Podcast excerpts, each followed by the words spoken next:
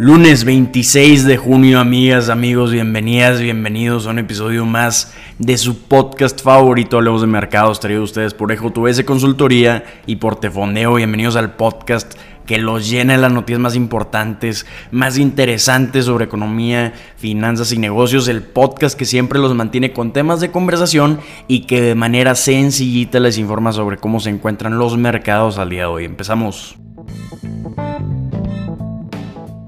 Empezamos la semana hablando de cómo amanecieron los mercados. El día de hoy tenemos mercados con pocos movimientos. Tenemos el día de hoy al Dow Jones subiendo un poquito, 55 puntos o menos de 0.2%. El SP 500 y el Nasdaq también están subiendo un 0.2%. Entonces tenemos un tono un poco verde en los mercados, cosa que no vimos la semana pasada cuando el Nasdaq cayó un 1.44% para la semana pasada, rompiendo desafortunadamente una racha ganadora de 8 semanas. El SP 500 cayó un 1.01%, terminando su racha de 5 semanas positivo y el Dow Jones no ha tenido su mejor año. En 2023 perdió la semana pasada un 1.67% ya una racha positiva de tres semanas. ¿Qué es lo que estoy viendo en los mercados? Personalmente creo que los inversionistas simplemente están tomando utilidades. Además de los comentarios de la Reserva Federal de que probablemente vean dos incrementos más de 25 puntos base en lo que va del año, yo creo que con este incremento, con este rally, con esta racha positiva de varias semanas que vimos en los mercados, los inversionistas simplemente están tomando un poco de utilidades para ajustar sus portafolios. En lo que va del año, sorprendentemente, el Nasdaq ha subido un 29%, el SP 500 ha subido un 13% y el Dow Jones ha quedado por detrás un poco, subiendo menos de 2%. Aunque suenen muy positivos los movimientos en el mercado, simplemente es una recuperación de la caída que vimos durante 2022, especialmente la segunda mitad de 2022. Aún permanecen estos índices muy por debajo de los niveles de 2020 21. Entonces estamos viendo cierta recuperación en los mercados. El más afectado había sido el de tecnología, el Nasdaq. Entonces por eso estamos viendo el mayor incremento en este índice, además del impulso de las noticias de inteligencia artificial. ¿Qué están viendo los inversionistas el día de hoy? ¿A qué le están poniendo atención en el mercado?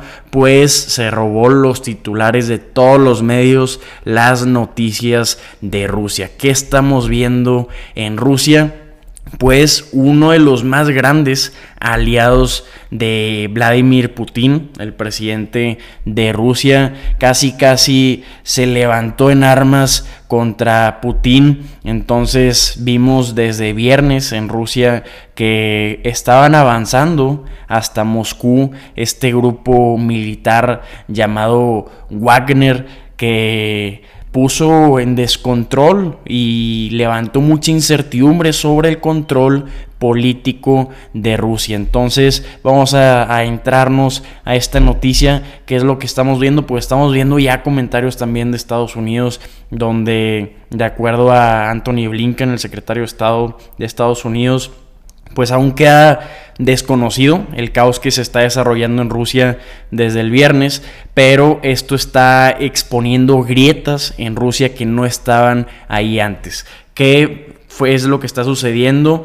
Un grupo de militares en un intento de insurrección liderado por Prigozhin, un aliado de Putin como comentamos, dirige al grupo Wagner sin embargo, en menos de 24 horas llegaron a un acuerdo con Putin ya cuando estaban llegando a tomar el control de una ciudad estratégica de Rostov que iban con su convoy armado de casi 25 mil militares hacia Moscú. Anunció Prigozhin que había terminado de manera abrupta este movimiento militar y también que no iban a perseguir políticamente ni iban a levantar cargos contra Prigozhin por estos movimientos y por ponerse en contra de Putin. Sin embargo, lo que está comentando Anthony Blinken es que Prigozhin ha sido responsable de una brutalidad horrible en Ucrania y que en muchos sentidos es una creación directa de Putin. Como comentamos, es muy pronto para saber cuál es exactamente este conflicto para Rusia, qué significa, pero sí lo están calificando como un desastroso fracaso estratégico para Putin de perder el control de esa forma como lo perdió este fin de semana. Entonces esto está causando pues un incremento en los precios del petróleo.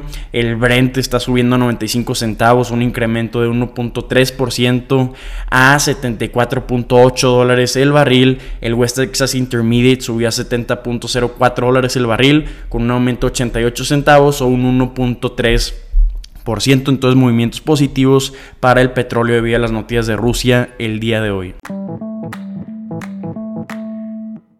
Vámonos con noticias de criptomonedas, vámonos con noticias de Bitcoin. A pesar de lo que podrías pensar, a pesar del cambio que hemos visto de que ya no escuchamos tanto sobre criptomonedas, ya no hay tanta gente platicando de eso, ya la gigantesca caída que tuvieron desde el año pasado, pues este mes ha tenido un rally considerable. Desde principios de junio ha aumentado el precio de Bitcoin más de 12%. Actualmente está en los 30.140 dólares. El precio de Bitcoin ha caído en las últimas 24 horas un 1.65%, pero desde la semana pasada está encima de los 30.000 dólares, que es su nivel más alto desde el 14 de abril. ¿A qué se atribuye este comportamiento en el mercado de criptomonedas, pues estamos viendo probablemente que estamos recuperando el apetito por el riesgo. Los inversionistas estamos viendo que desde que BlackRock se lanzaron las noticias de que este gigante estadounidense de gestión de activos había solicitado un fondo cotizado en bolsa, un ETF de Bitcoin, empezaron a incrementar los precios de criptomonedas, pero hay un factor adicional más allá de las noticias de las grandes instituciones que están adoptando Bitcoin u otros activos digitales. El mercado de criptomonedas ha estado mostrando un bajo nivel de profundidad este año. Esto es lo importante que hay que considerar. Es decir, la capacidad para absorber órdenes de compra y venta relativamente grandes. No hemos visto mucha profundidad, mucho nivel de profundidad este año. Entonces, cuando la profundidad de mercado es baja, y los grandes jugadores emiten órdenes para comprar o vender monedas digitales, pues los precios se mueven considerablemente, incluso si las órdenes no son tan grandes, que es lo que estamos viendo probablemente este año, pues de acuerdo a la firma de datos Kaiko, la profundidad del mercado de Bitcoin ha caído un 20% desde principios de este año. Otra característica notable de este mercado en el que estamos actualmente de criptomonedas es el bajo volumen de los exchanges de criptomonedas. El volumen de trading diario actualmente se encuentra en los 24 mil millones de dólares, muy por debajo de los más de 100 mil millones de dólares de trading que estamos viendo para Bitcoin durante su pico en 2021. Entonces no estamos viendo mucha liquidez, no hay un gran nivel de profundidad. Entonces esta falta de liquidez ha sido, pues, como ya lo sabemos, impulsada en gran parte por el gran escrutinio, escrutinio regulatorio de la industria de las criptomonedas por parte de autoridades estadounidenses. En este momento, la Comisión de Bolsa de Valores, como lo hemos comentado en repetidas ocasiones, tiene una demanda contra Coinbase, también contra Binance. También se redujo mucho el apetito por el riesgo con la baja que hemos visto en los mercados debido a los incrementos en las tasas de interés, tensiones geopolíticas entre otros temas, también incluyendo más regulación, pero esta baja liquidez ha sido pues una característica, como lo hemos comentado todo el año, entonces probablemente la poca participación de personas, de instituciones en el mercado de criptomonedas ha sido responsable de este incremento 80% de Bitcoin en lo que va del año.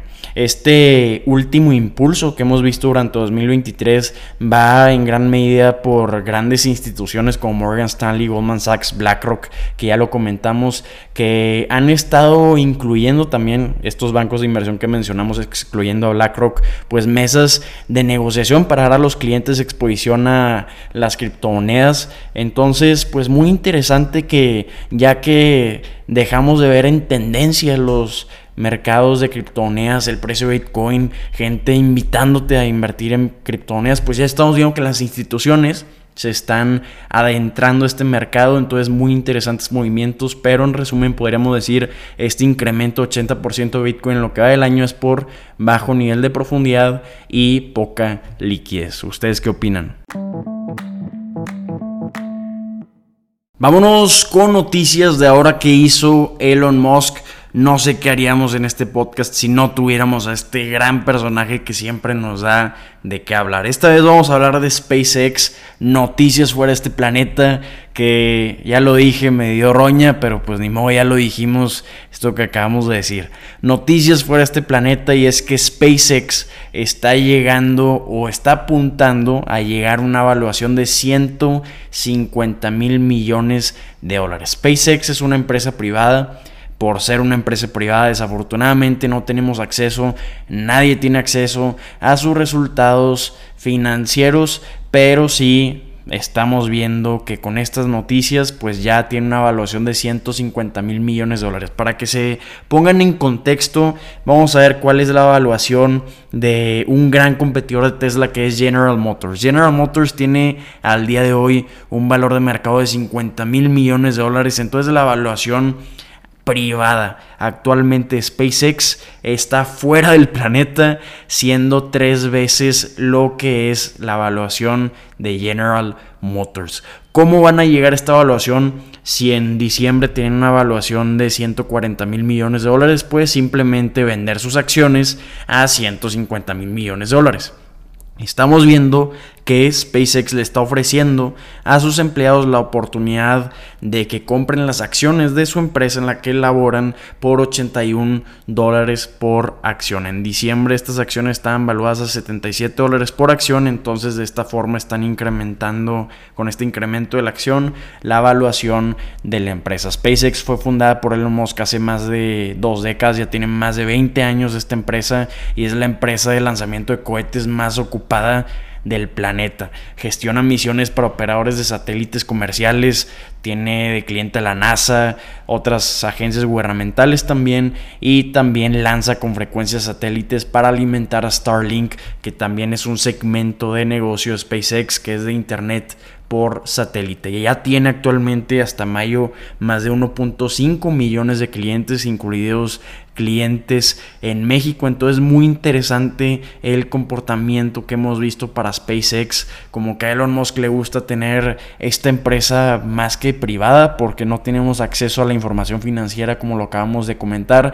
Pero dicen los inversionistas, los que tienen acceso, que la evaluación está principalmente ligada al desempeño de Starlink. Esta evaluación de 150 mil millones de dólares está impulsada principalmente por el segmento Internet por satélite. Entonces, buenas noticias para Elon Musk llegar a este hito para SpaceX. Hablando de Twitter, no le fue muy bien con esta empresa. Actualmente está ofreciendo a los empleados acciones basadas en una evaluación de 20 mil millones de dólares.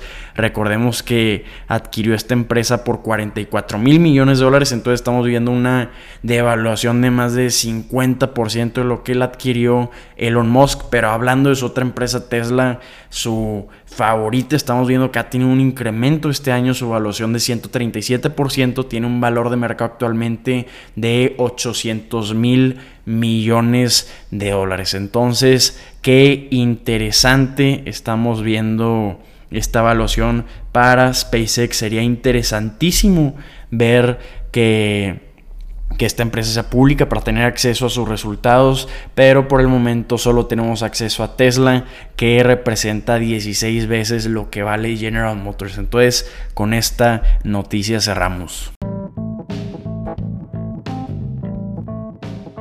Amigas, amigos, soy Eduardo y estas son las noticias que tienen que saber el día de hoy. Espero que la información compartida les haya resultado de gran utilidad. Si así lo fue, que espero que haya sido así, los invito a compartir este contenido en sus redes sociales, a ponerle 5 estrellas a este podcast en donde lo estén escuchando y si tienen cualquier duda, comentar, retroalimentación, mándenos un mensaje por redes sociales. Ánimo, espero que tengan un excelente día, un gran inicio de semana y nos vemos mañana. Ánimo. Thank you.